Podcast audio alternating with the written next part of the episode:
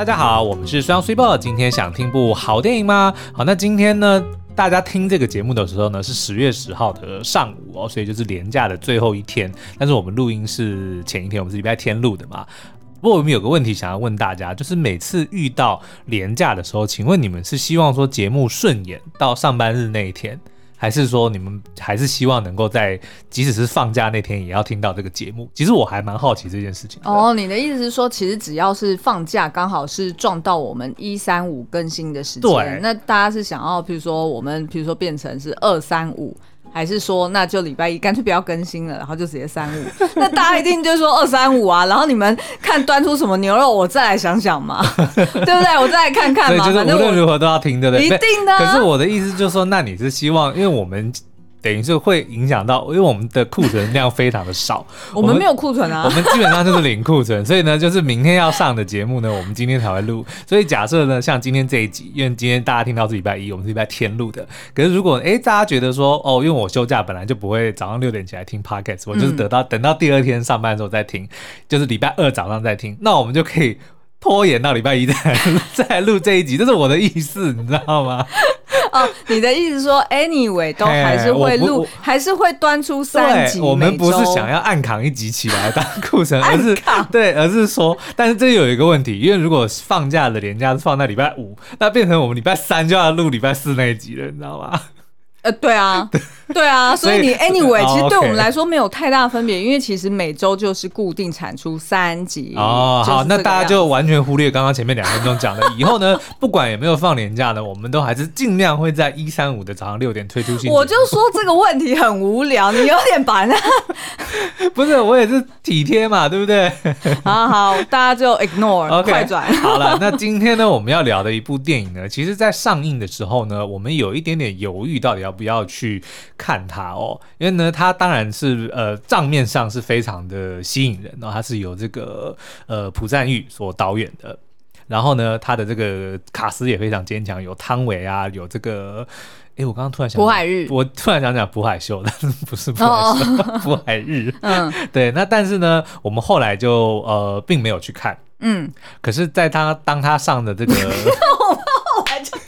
我觉得大家就想说，你们今天的内容是有多水？前面一定要灌个五分钟，根本不知所云在讲什么东西。没有啦，反正我的意思是说，我们前面因为这个题材，说实在呢，我们我们自己是不非必要不会不会主动会想要去看，怎么越描越黑。好了，我想要表达就是呢，后来在 OTT 上上架之后，才发现它其实是一部神作，非常非常好看。好了好了，嗯、我来接了。简单，反正现在在买 video 影音平台已经上架，有兴趣的朋友们赶快点去看，就这样子。然后呢，我们就是看完之后非常喜欢，那现在要来介绍这部片。嗯、但是呢，这部片我们今天呃，因为它里面它算是爱情刑侦片嘛，所以里面有非常多悬疑的剧情，嗯、所以我们会把这个暴雷的这个部分呢，尽量挪到后面去聊。嗯。前面呢，我们尽量会去闪避这个雷，所以即便你还没有看过呃这部电影的人，就是还是可以听下去。但是我们如果要爆雷的话，我们会先事先警告。但是我觉得这部片厉害的地方就在于它的重点不是真正最后的那个真相。嗯对，因为通常这种刑刑侦片，通常对刑侦片最大的雷是什么？就是谁是凶手，对对不对？可是这部片呢，我觉得它重点不是在那边。而且老实说，你必须要知道这个雷之后，你才能够真正的去体会这部片好在哪里。但是你看，我们连布鲁斯威利是鬼这件事情都会有人骂的话，如果是这一部片 还算新的，然后它又算悬疑片，嗯，那我们这样子就是如果暴雷后面的这个凶手的事情的话，那会不会就会？所以我刚刚的那句话其实是有点就打。打预防针，就如果我们今天就是哎、欸、说漏嘴了，不小心讲出这个雷呢，其实这部片他怕的这个他不怕这样子的暴雷。就算你知道说凶手是叉叉叉的时候呢，不是说叉叉叉就一定是说他的名字三个字哦，对，有可能是两个字哦，对 不对？反正就是说，当你知道凶手，并不会影响这部片的这个深度，哦、好好就是它的它的重点或它的乐趣所在，嗯、并不是在于找到凶手是谁。好，我明白你的意思。嗯、那我这边可以举一个我个人的例子。好，事实上呢，我们在看这部片呃的时候，我们大概看前面五分之一吧，嗯，其实就有点失去耐心了，对对吧？然后就静静说，哦，还好当初。没有去戏院试片哦，对，因为进去以后要出去会有点尴尬，对，出去碰到片商会不知道该怎么说。哦，不好意思，去上个厕所，对对，我要去挪车。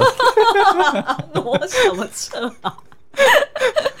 好啦，对了，就是我们我们一开始看这部片的时候，的确我们前面五分之一就有一点看不太下去，嗯、所以那时候呢，我就使出了杀手锏，就直接上网查剧情。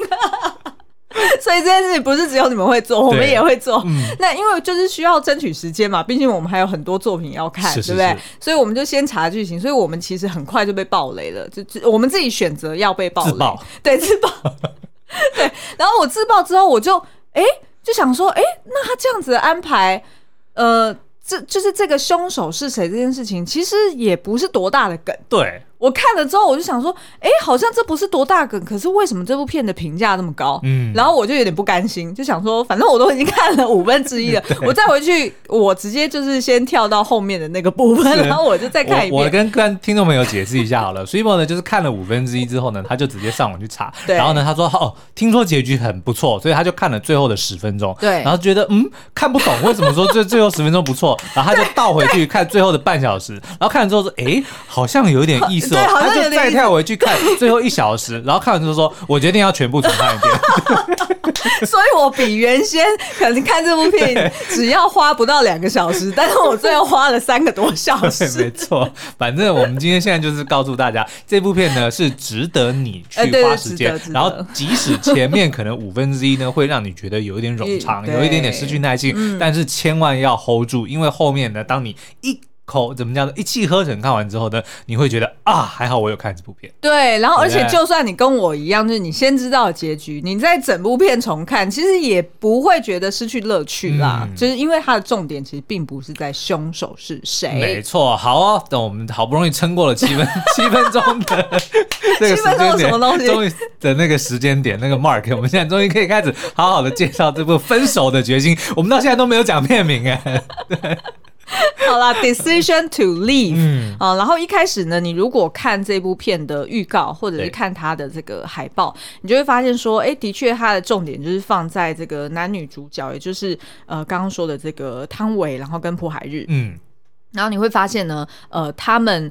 就是看起来好像是一对想要离婚的夫妻，你乍看会觉得很像。OK，对，然后但是呢，我跟你说，完全不是这么一回事。嗯、好，我现在就要来介绍了。好，那他的故事呢，就是在描述朴海日所饰演的这个刑警叫做海俊。好，对然后呢，他就是一开始他就是在调查一起呃一个男子他从山顶坠落身亡的一个命案。嗯、那这个男子他其实是去爬一座就是好像孤峰，就是就是只有单独一座的一个。高山、嗯、就是呃，怎么讲？呃，群山夜里的钉子户。哎、欸，这个这个形容还不错。对对对，没错。那所以你就会发现说，哎，这个男的他其实是一个攀岩好手，嗯、所以他带了全身的这个设备器材，然后他就这样子攀上去。但是呢，不晓得为什么他掉下来了。对。那大家去就是这个刑警们，然后去调查的时候，也看不出个所以然，不确定说。嗯呃，就是他设备也没有出问题，然后看起来好像也没有其他人有过在现场，嗯，所以就不确定说是不是这个男的真的是就是不小心掉下来，对，还是说哎、欸、他真的是想要轻生哦？所以就是在调查的这个过程中呢，哎、欸，然后就开始从他身边的人去抽丝剥茧。那于是呢，这时候这个女主角就是宋瑞来，呃，由汤唯所饰演的这个角色、哦，她、嗯、就出场了。那这个宋瑞来呢，宋。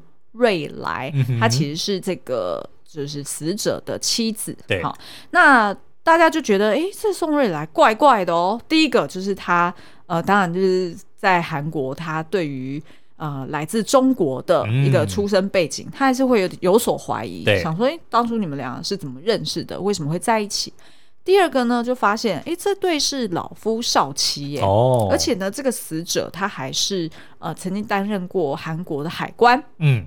所以你很自然就会想象说啊，是不是这个一定是个偷渡客？哎，对对对，那所以两个人可能有一些利益交换哦，那是不是也发生了一些利益冲突？对，所以才导致说这个死者他是用这样的方式去惨死。嗯哼，那第三点呢，就是他们在侦讯的过程中呢，也发现宋瑞来他情绪很稳定，嗯，看起来一点都没有想要就是悲伤或者是生气，还是有任何的情绪，甚至惊讶都没有。对，就是情绪非常的稳定。嗯、那而且呢，当这个刑警哈、哦，这个男主角海俊他去调查这个宋瑞来的背景的时候，还发现，哎，他好像多次被家暴，嗯，就是他在医院里面留下很多。呃，他的身上很凄惨的一些伤痕的事实、哦嗯，但是最令人感到不可相信的是，她身上竟然还烙有她老公的一个算是名字的缩写，名字的缩写。所以基本上呢，就是这个呃汤唯的这个角色被当成被她老公当成是自己的物品一样看待。对，嗯、因为海俊他在呃那个山上的时候，就是看到。这个死者他身上所有物品都烙有他名字的缩写，嗯、所以他从那时候呢就呃算是有一个结论说，哎，这个死者算是应该是一个占有欲很强，嗯、然后很有主见的一个人。对，所以他就会在他所有的物品上面，甚至连包含他的老婆，他都要烙有这些缩写哦。他小时候一定被他妈打过，就是比如说铅笔盒又掉了，橡皮擦又掉了，哦、对对搞不好哦。所以在橡皮擦上面都要写自己的名字。哎，对，有可能。所以呢。呃，这个呃，就是男主角，然后跟他的属下呢，大家都觉得说，哎，这这个关系很起人疑窦。嗯，但是呢，却在这个调查过程中发现说，哎，这宋瑞来其实他是有不在场证明的，嗯、因为他其实是一个看护。对，那他每天呢都是轮流去照顾不同的老奶奶。那所以他呃，就是等于是说，她老公失事的那一天，事实上是宋瑞来，他是。呃，有跟就是有在照顾另外一个老奶奶，嗯、然后看护的这个公司呢，派发中心也确认了这件事情，是，所以他有一个很强的不在场证明。那最终呢，警方只好是以这个死者他是以。呃，轻生来作为结案。嗯、OK，那但是呢，这个海俊哦，他就发现说，他自己在呃询问跟这个监控这个宋瑞来的过程中呢，发现这个宋瑞来特别的神秘。对，然后甚至是让他觉得说，好像有一些蛛丝马迹，但是他又说不上来哪里怪怪的。嗯、而他自己也忍不住怀疑说，他跟宋瑞来好像发生一些情愫。那这个情愫到底是真情还是假爱？他自己也陷入他自己的。的这个谜团，就是宋瑞来也传给他一些这种很奇妙的讯息，嗯、所以当他自己接受到之后，也在怀疑说，这个女人是喜欢我吗？哎，对对对，嗯，没错。好，那这个故事呢，就是如同刚刚书阳讲的，他的这个导演大有来头，就是朴赞玉。那朴赞玉之前，哎，我们好像在 Podcast 从来没有介绍过他其他作品，对不对？比较少，就是复仇三部曲，嗯、然后跟夏女的诱惑都没有介绍。我们有提过。哎，我们其实《夏女的诱惑》好像可以来做个影评哎。但是你现在是在你在问我啊？对，我在问你啊。你要不要你要不要 refer 一下那是谁的广告？最近看到某一支广告 在 YouTube 里面打的很凶。你问我啊？然后是 Rose 妈妈，是她对着镜头说。你问我啊，然后他就开始。然后我每次看到这广告，讲说啊，不然呢？他是在访问别人吗？好了好了，那反正呢，就是呃，是由朴赞玉所呃制作的。那他的编剧呢，其实也是他曾经合作过《亲爱的金子》嗯，哦，也就是《复仇三部曲》里面的一个女以呃女主人公为视角的一个故事，李英爱所演的。呃，对。嗯、然后另外一部呢是《夏女的诱惑》。也就是二五二一的那个金泰梨所主演的，嗯、对，而且那好像是金泰梨的第一部长片，哦。对，我跟你讲，他真的超强，超强。是，你重点是你《下女诱惑》你没看完，超强的什么超强？我看了精彩片段，因为哦，你看了前面的精彩片段，但你不知道后面有多精彩，还有更精彩，对，超精彩。好哦，好哦。那反正呢，我们之后会再找时间来聊《夏女的诱惑》。那呃，我我本来要讲的是说，他其实呢是携手当初这两部作品的编剧丁瑞庆，嗯，一起去去打造出来这一部《分手的决心》。所以大家乍听之下呢，就如同我们当初准备要去戏院要看这部片的时候，我们就这边想说。啊，会不会漏很多？哦，会不会有很多血腥、暴力，或者是呃呃性爱的画面？嗯、因为这往往是 就是朴赞玉他的一个风，对一个风格嘛。那但是呢，呃，我不知道是要跟大家讲说，请放心，嗯、还是说请不要预期太高？哦，大概只有那个游泳池那一幕 是稍微比较血腥一点点，对，但是还好，其实也还好，连我自己都觉得。其实不怎么样。嗯、对，所以呢，其实这部片真的不是在于那些呃，就是表面上的动作啊，它比较是像是所谓的 psychological thriller。哦，好，这件事情我正要讲，就是呢，它 突然忘记它叫做黑色电影，嗯，也就是法文里面讲的 noir noir，对。嗯 N O I R，对，就是黑色电影的意思，就是在呃好莱坞大概四零五零年代，从、嗯、那时候开始呢，就有一些作品。哎，他才真的是黑白作品啊！但是他并不是因为他是黑白作品，所以是氛围。对，是氛围。近年来，这个黑色电影的这个氛围最明显的就是新版的蝙蝠侠。大家如果想要知道说哦，黑色电影到底是什么氛围，你去看新版的蝙蝠侠，基本上就是那样。它不是说它的画面黑，它的画面当然比较黑，但是它是呈现一个是比较黑暗、比较人性的人性的这个真面目的那样子的。对对，你说的人性真面目呢，其实，在黑暗电呃黑色电影里面有一个定义，就叫做善恶不分明。嗯。也就是说，人性的呃写实跟挣扎，对，它可能游走在一个灰色的地带，嗯，好，所以大概是这样子的一个氛围，所以它可能会。比较看了有一点愤世嫉俗，然后看了心情会有一点点沉重，但是呢，他的确后坐力也很强，是。因为他会去触动你内心深处去，去去想到，去醒思说，哎，原来人性真的是如此。啊、嗯呃！我可能在我自己身上也有一些这样子的呃念头或者是想法，所以我觉得黑色电影是一个我我也蛮喜欢的类型，嗯、而其中呢，应该最具代表性，然后在历史上蛮经典的一部黑色电影，应该就是。惊悚大师希区考克的《迷魂记》，嗯哼，所以我觉得呢，刚好《迷魂记》是 Vertigo 那部，对对，对，Vertigo，嗯嗯嗯。然后这部片呢，它其实也是在描述一个就是带有执念的私家侦探，然后他受托去呃调查，就是。呃，受托者的他的妻子，然后他也是在长期的凝视之下，因为偷窥他嘛，嗯、因为他要去调查他，就是是不是有一些秘密嘛，然后所以在这个长期的凝视之下，萌生了爱意，嗯、然后最后让自己走向悲剧。那其实呢，分手决心他跟迷魂记的很多设定是非常相像的，包含譬如说，第一个就是一开始的命案是从高处坠落，嗯、对，然后也有就是呃女主角。呃，就是男女主角，反正就是故事主人公也有惧高症，对。然后再就是男主角呢，也有一个心病或者是生理疾病，像是在那个就是分手的决心里面，这个男主角哈，就是呃海俊，他其实是有强，就是非常严重的失眠症，嗯。那因为他的失眠症，所以伴随而来的就是他常常有一点幻听幻觉，对，有一点在恍惚当中去办案，嗯、对。那而且呢，他的眼睛常常很干，他就需要随身携带一些眼药水去、嗯、去滴。是，那他呢，对他自己的工作呢，也有一些坚持，就如同这个迷魂记一样，他可能会坚持说，哦，他要去定做一件他自己的大衣。嗯，然后在大衣里面，他有分不同的口袋。对。分别装的不同东西，就如同我最近去 要买一件 Nike 的背心。现在 Cibo 迷上那种所谓的战术夹克，你知道吗？就是你可以放有很多口袋，可以放很多东西，因为他不喜欢出门还要背个包包，这 样就所有的东西都放在口袋里面。对，然后因为我又很，就是我又。就是大家应该知道说我是有洁癖的人，所以我出门呢，其实要带洗手乳，还要戴口罩，还要带呃酒精喷，然后甚至呢还要多带一些什么购物袋啊，然后笔啊，有的没的，还有充电器。对，因为我很怕随时会战争，这件事情我真的很害怕，所以嗯，我接下来也正在拜读，就是有三部作品都是跟。备战有关的.那我日后也要来跟大家分享，因为我我真心觉得应该是会。Anyway，好，就是话题有点拉太远了，所以呢，我们就回到这个就是分手决心的这个男主角哈，海俊呢，他就是也打造了一件他自己的外套，嗯、然后里面的就是有不同的口袋，放了不同的东西，然后你就会发现说，他其实的确也有这样子的心病，以及我们刚刚说的他。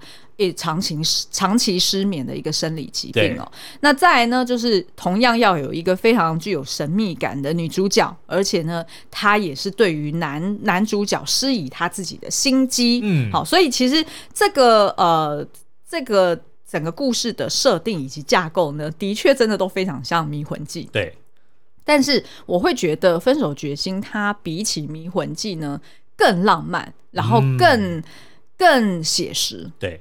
因为我觉得《分手决心》它的视角是在男女主角之间切换。切换，然后去调调度，所以你其实会更理解女生为什么那么神秘，然后以及女生是在想什么，对，她在算计什么，那你就会从两个性别，然后去理解说，哦。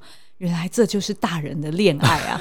但是如果是在《迷魂记》，因为它就是非常呃，它要营造那种惊悚跟悬疑感，所以它就是完全都是以男主角的视角去窥视那个女生，就是他不揭露女方的这个视角，对对对对，他的想法是什么？是的，是的。然后，所以你就会觉得说，哎，好像看《迷魂记》的时候，你就会觉得，哎，他是比较狭隘一点，然后比较。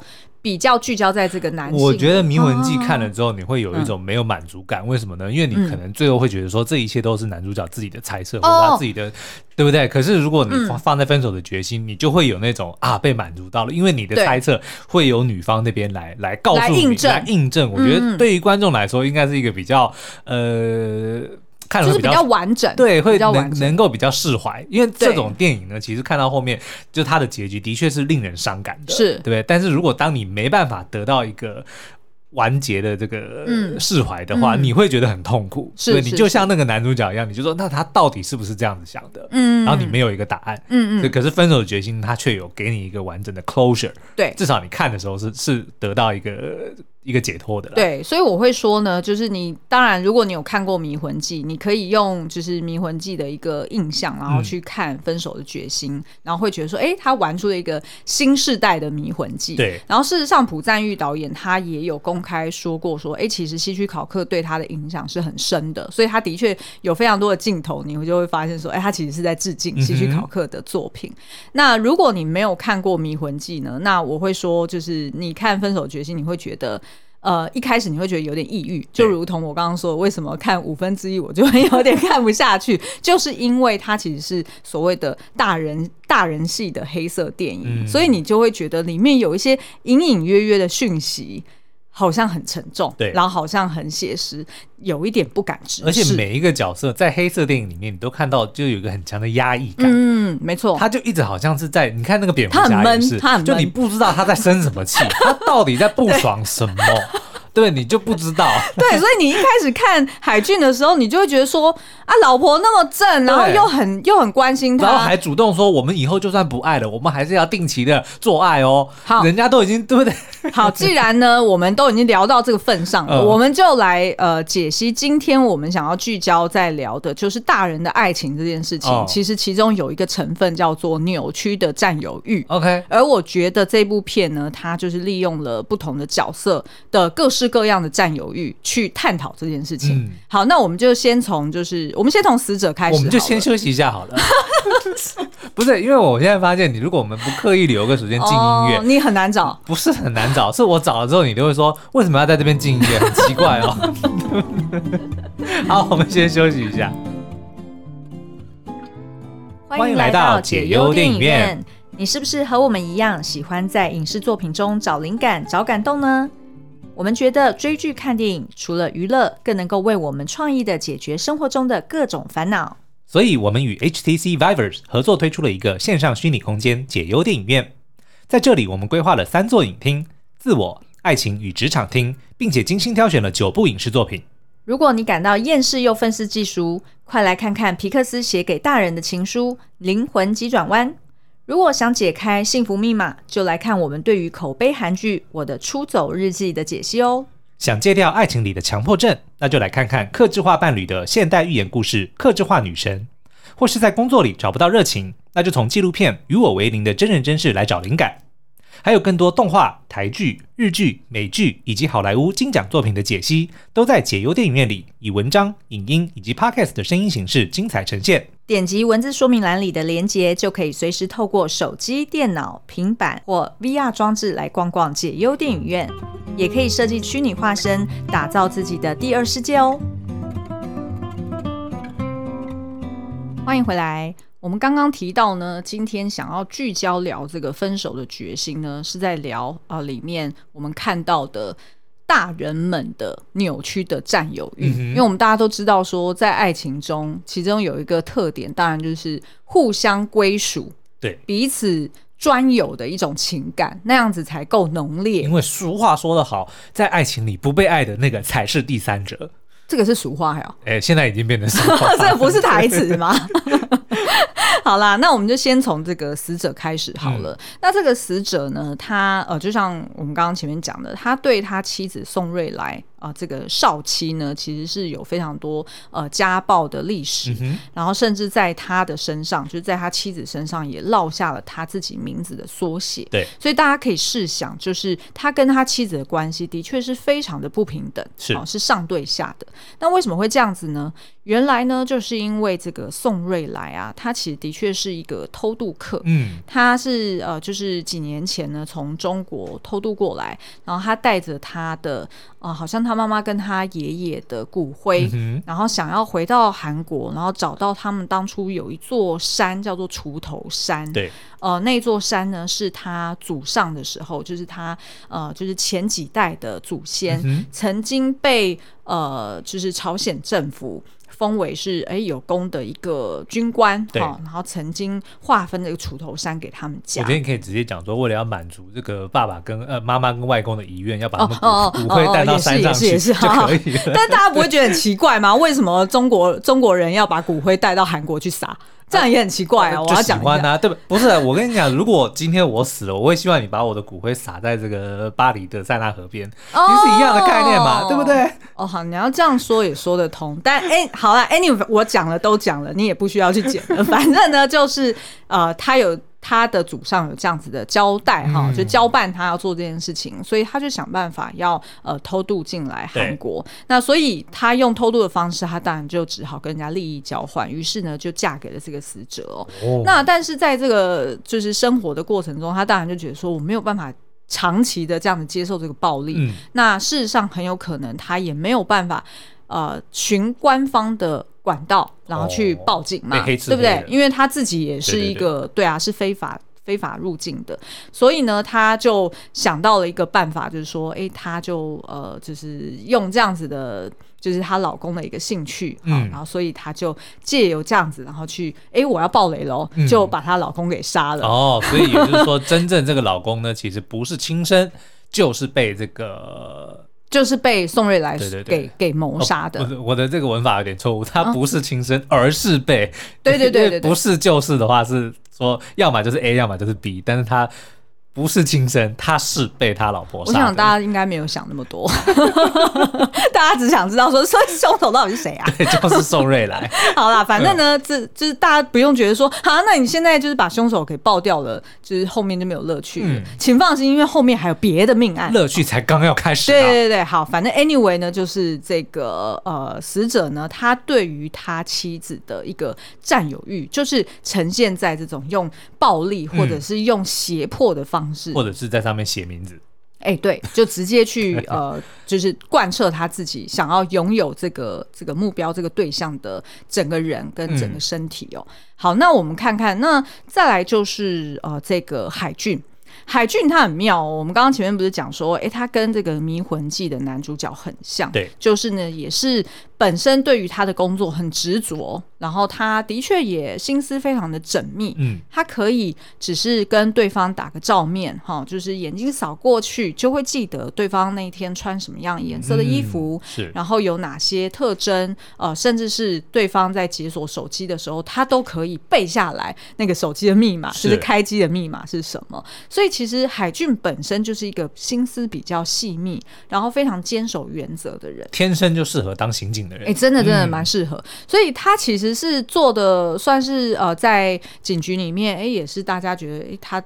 就是 reputation 很好，嗯、然后也都很信任他，所以他算是第一把交椅。对，那他也的确呢，就是呃受到了这样子的一个鼓舞之后，他就越越发投身他自己在呃命案或者是这种悬疑，就是这些谜团当中，嗯、然后让自己沉溺在此其中不可自拔，更致力于说，我一定要找到真相，我一定要让凶手被绳之以法。嗯嗯，嗯所以呢，就会发现说，哎，他在他的办公室里面就有一整面墙，然后就是贴满了。他还没有破案的那些死者的照片，嗯、所以大家可以想象嘛，就是这些照片一定是呃很血腥、啊，对，很血腥，嗯、然后很触目惊心的。那那所以他平常也会用一个布幕把它遮住。对，但是呢，呃，大家会发现说，哎，他其实常常半夜离开家，还是回到他的办公室里面，持续盯着那些照片，然后试图想要解开这些谜团。哦，就已经变成一种执念 obsession 了。嗯，嗯，而且他这个执念呢，还反映在其他部分哦。他不仅仅是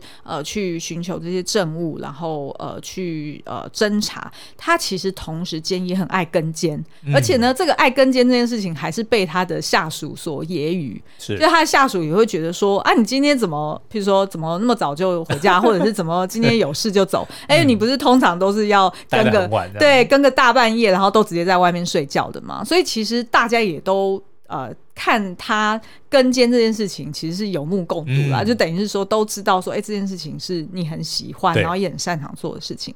那所以呢，当这个海俊他展现他的一个个人的占有欲，或者是他的一个比较强烈的情绪的时候，其实是在他私底下，呃，当人家发现或者是看到他的拥有的那些照片的时候，嗯、他会很紧张。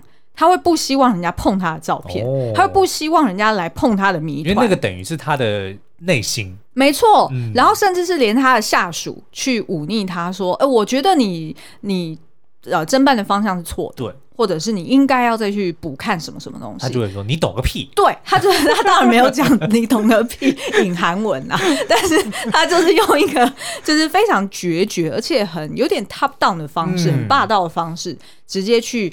呃，回绝别人的建议，然后不想要听别人的意见，他就是只想用他自己的方式去办案。嗯，所以当呃，其中有一幕呢，就是当这个宋瑞来他后期的时候，他有一次去到呃，就主动去拜访海俊的他的办公室，嗯、然后因为那时候海俊算是呃把宋瑞来给排除嫌疑之外了嘛，所以那时候他们俩算是开始有一点私交了。那这时候的宋瑞来呢，他就故意用一个比较呃潇洒或者是比较开玩笑的态度，然后带着。带着一把，就是带着那个就是打火机，然后就来到了海俊的办公室，然后就说：“哦，果真你还是失眠，没有睡觉，因为你每天都看着盯着这些凶杀案的照片，睡得着有鬼，你怎么可能睡得着呢？”所以呢，他就把他墙上已经破案的几张照片，然后包含他自己的案件哦，因为他就是有一点故意啦，他要销毁一些证据，就是把他包含连他自己的一些照片都给撕下来，然后希望呃，就是要把这些照片给烧掉。就是跟他讲说，哎、欸，你用这个仪式，你才会回复到一个比较正常的状态，哦、就不要一直盯着那些未解或者是其实根本已解的谜团，对，然后在那边看。那所以那时候呢，当他要拆他自己的照片的时候，哎、欸，这个海俊就很霸道，直接用手就是压在墙上，不让瑞来拿走。嗯、然后瑞来呢，就是慢慢的把他手掰开之后，才发现说，哦，其实海俊。在侦查他的过程中，其实都有偷偷在拍照。哦，我有看到那一幕，然后他还想说这一张拍的有点暗哦，嗯、然后结果海俊还说，可是还是很还是很漂亮，一波一波有。他们互动其实还蛮很可爱，很可爱。啊、那其实那时候我们就发现说，其实海俊他在展现他的占有欲的时候，他是展现在他的专业，嗯，他的呃就是。想要去破解的谜团里面，对，哦，所以这个是海俊的一个方式。那再来我们来看看海俊的妻子好了，嗯，我们聊到现在都还没有讲到他妻子，他妻子怎么去面对这样子的一个老公？对，整天都想要在外跟监，然后整天都是抱着那些命案的照片在看。嗯，他老婆其实我觉得已经尽力了，他老婆非常在意他老公的身体、对状态、精神是不是好，所以他常常帮他买一些补品。然后帮他呃炖补啊，然后呃甚至是会跟他故意聊天说哦，我公司的男同事跟我讲说，如果夫妻呃什么什么周末如果没有呃什么亲密的夫妻，有一半都会离婚。嗯。就是他其实他老婆都在跟他老公暗示说，你在这段婚姻里面。心不在焉很久了，oh. 然后老娘我已经受不了了，所以会故意去讲一些这种有关性爱的话题，然后甚至是呢，就直接呃铺成了一句话说，嗯，我想啊，我们以后应该每周要至少亲密一次，对，爱爱一次，好，那这样子呢才可以去延续我们的好感情，是，所以她老公哎、欸、也就从善如流了，但是呢，你就会发现她老公好像是在。好像是在上班打卡的。对，因为我印象最深的是他有提到说，嗯、就算以后我们感情不好了，我们还要继续维持性关系。对。然后后来是当他们好像应该是真的已经离婚了，老婆要离开了，然后他们有一次又见面，那个海俊就还问他说：“那我们还要就是？”等于说，就算我们现在那么讨厌彼此，我们还要是不是还要还要再继续像当初一样讲好的？我们要不要每周要爱爱一次这样子？就是因为那时候他其实是有点反讽他老婆啦，嗯、因为那时候他老婆已经看穿了海俊其实已经不爱自己了，所以他老婆呢是直接带着小王来到他家，嗯、然后并且呢把他当初准备好要来给他老公滋补的、哦、呃那个水果跟鳖，哦、直接用手提带走，然后。所以她老公看到就这边压手指啊，就握拳压手指，嗯、因为就觉得说很愤怒啊，你怎么可以把原先要给我吃的鳖，然后直接带着跟你的小王走了？吃鳖吧你！对对对，所以他他那时候才会讲出这些话啦。嗯、那但是我会觉得说，其实他老婆为什么会去规范他规范他老公说一周至少要爱爱一次，对，然后要吃这些补品？我觉得那是因为他老婆已经在一个。无法进入她老公内心的状态下，嗯，无可奈何只能做的事情，哦、也就是说，当你无法占有一个人的思绪或者是他的心灵的话。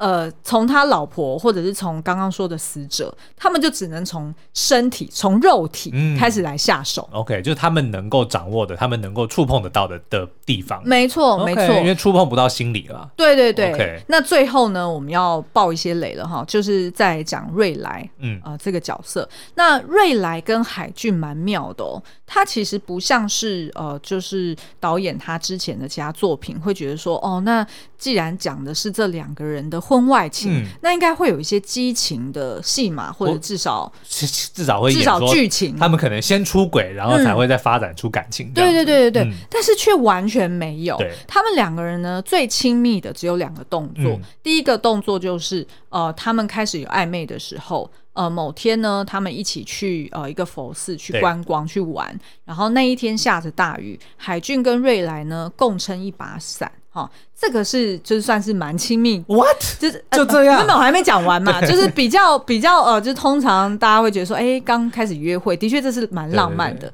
紧接着呢，哎，这个海俊发现说，哎，瑞来的，因为他握那个雨雨的那个把手嘛，对，结果就发现说，哎，怎么瑞来你的手这么这么粗糙，这么干？好，所以他就进入到这个佛寺，然后就直接拿出他众多口袋中，其中有一格是 放那个乳液，然后就帮他洁乳液，然后帮他擦乳液，帮他擦乳液，这是很亲密的行为，是。因为通常你会直接挤在人家手上，就说，哦，很香吧，就人家自己就。左右手搓一搓也就算了，是但是没想到呢，海俊直接就是抹在呃，就是瑞来的手上，哦、而且还正面、侧面，然后就是帮他这样子左右搓揉。那个那一幕其实就是奠定了他们确认彼此，应该算是说那一幕就等于是展现了海俊真的很喜欢瑞来的一个关键的亲密点。对、哦，那这是一个，然后再来就是呃，到了剧情很后面的时候，就是两个人。在发生有其他的命案，然后又有其他的事情之后，他们两个人有接吻，嗯、但是那个接吻其实我觉得也还好，他也没有到说就是演的非常的。露骨或者是非常的激情，甚至用错位的方式。你要说那不是汤唯，搞不好也有可能。其实你可以这样说，但是这也许是就是演员自己本身的那个习惯限制啦，就是他可能就是希望可以不要真的亲的。哦，这我们就有可能有可能对。那所以呢，反正就是他们两个人就算是外遇了，然后感觉听起来说好像哇分手的决心，好像意思是说你们两个人难分难舍的感觉，夏女的诱惑那种的，对不对？对对对，但是其实没。没有，那可是我觉得就是因为没有，才觉得更深情。嗯，为什么呢？因为最后瑞来他理解了海俊，呃，为什么不能跟他在一起的原因，嗯、就是因为海俊他发现，在第一场命案当中，那个死者也就是瑞来的第一任丈夫，的确是瑞来杀的。而发现的关键点就是，他发现瑞来的手很粗，嗯，然后而且这个手很粗的这件事情，还从他照顾过的这个老奶奶口中证实了，以前的瑞来手跟嘴唇一样细腻，嗯，所以那时候他就怀疑说，诶，怎么突然变？怎么会让一个一个女性她做的是看护的工作，突然双手变得很粗糙？当然就是去爬山啦。对，然后所以她就去研究，然后而且她还自己一个人。呃，走过这整个路径走一遍，嗯，因为他真的想要证实，他不想要错怪瑞来，因为他已经爱上他了，是，所以他就是每一步他都去证实。那至于还有一些其他的呃证据，我就不在这边爆雷，留给大家看哦。那反正呢，就是海军他确认了之后，但是呢，他却跟瑞来说：“我知道凶手就是你了。嗯”然后目前呢，这个证据已经被我拿回来的，拿到我手上，好，是一只手机。那你就把这只手机。丢到大海里面，不要让任何人找到。嗯、那我们的我们就就此打住，就就结束了。那那时候呢，才是瑞来爱上海俊的开始。嗯，为什么？因为其实，在瑞来更早之前，其实他的确对于海俊，他是用尽心机，是比较想要利用他的。对，因为他当然是想要逃脱嘛，嗯、所以他有一点像是用美人计，然后去诱惑这个呃海俊，去忽视掉一些细节。那所以你就会发现，呃，当就是瑞来最后他讲说，当你说爱的时候，你的爱就结束了，是什么意思？嗯、就是当海俊发现瑞来真的是凶手，而他放他一马。对，而他放他一马，嗯、所以那时候他其实他讲出这句话说“我已经帮你把证据销毁”的时候，嗯、其实就是海俊在对瑞来告白，就是海俊能够给予一个人最大的爱，就是放掉他。对于真相，对于这个破案的执着，对，没错。嗯、然后那时候呢，瑞来就觉得说，当你的爱结束的瞬间，我的爱就开始了。嗯、因为瑞来就发现说，shit，他还真爱我嘞，他还真爱我哎，而且而且还觉得说，以他对于海俊的理解，就是、嗯、原来这个人他其实他最爱的东西，其实是解开谜团，是追求真相。而他居然为了我愿意放弃这件事情，嗯、所以瑞来才决定说，最后他也要成为海俊的谜团。嗯，他也要让自己成为一个埋没的真相，对，让海俊可以一辈子。想着他，挂念着他，在睡前呢，夜不成眠的看着所有瑞来留下来的蛛丝马迹，然后让海俊去回味说，原来瑞来其实是爱我的。嗯，他虽然在呃，我发现他是凶手之前，他可能是骗我的，对，可是没想到后来就因为我我替他掩灭了证据，他从那时候他开始真爱我了。嗯，所以我觉得瑞来的这个用心哦。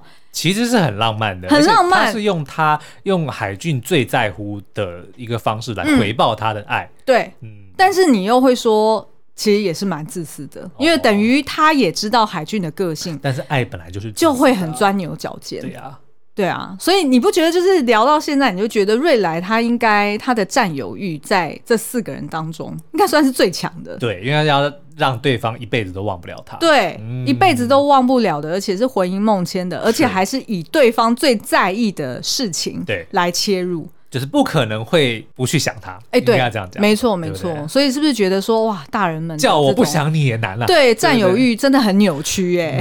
好了，反正呢，就听我们刚刚介绍之后呢，我们非常推荐你去，就不管你有没有看过这部片，嗯，如果你带着我们刚刚的这些解析去重看这部片的话，你就会发现这部这一个剧本真的是写的非常的好，嗯，然后再加上呢，朴赞郁的导演功力哦，的确里面有非常多很美的这个意境跟画面，没错，嗯，但是唯一有一个我自己稍微觉得有点困难的。就是难以理解的，就因为他在讲这个海俊呢是有因为失眠的关系，所以常常可能会有一些幻听幻觉。嗯，所以他在一些这个切换的这个过程中，比如说他会突然出现在命案现场，或者说比如说他窥视着瑞来在在在镜子在什么窗户里面对着那个他的病人讲话，他就哎突然好像就。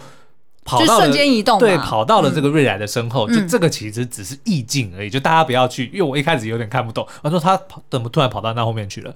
哎，就那个其实只是意境的转换而已。我在想，他其实是故意的，哎，因为等于是故意的，这也就是为什么造成我前面五分之一会有点看不下去。我觉得这个就是我只是在提醒听众朋友们，就是说，当你看到这样子的画面的时候，其实不要去怀疑你的理解能力，这 就是导演故意这样子安排，对 对，因为我一一度都会觉得说，哎，我刚刚是不是？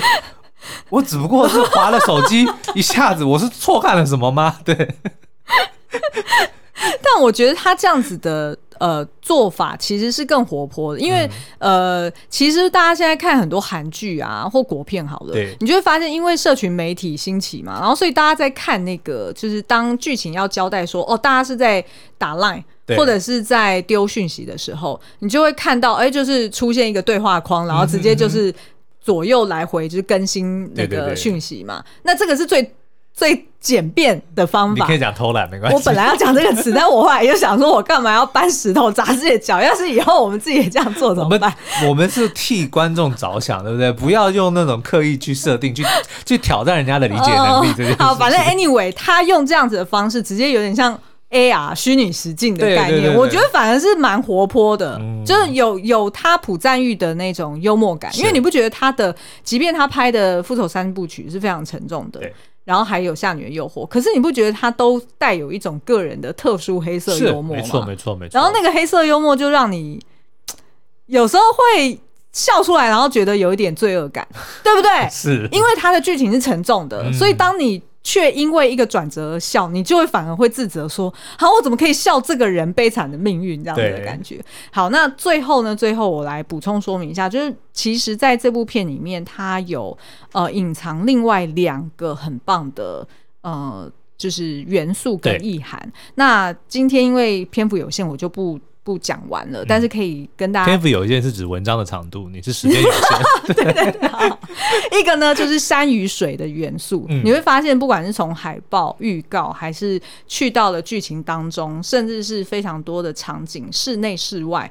都有贯穿全片山与水的元素。嗯，好，那这个呢，我就不细讲，就是内容了。如果大家有兴趣，可以去找我们 Facebook 有一篇 po 文，在专门在解析这个。而且你有发现吗？所有的命案死的人都跟山跟水有关系。没错。好，那我们就点到为止。嗯、然后另外一个就是呃片名的意涵，也就是说分手的决心是真的是只有在讲男女主角。分手的决心吗？嗯，还是说，哎、欸，也有包含，就是呃，男主角他跟他的妻子，然后甚至还有一些其他人。那这些我就也都留着。就是如果从英文片名里面，decision to leave，嗯，对不对？那这个离开又是在讲谁呢？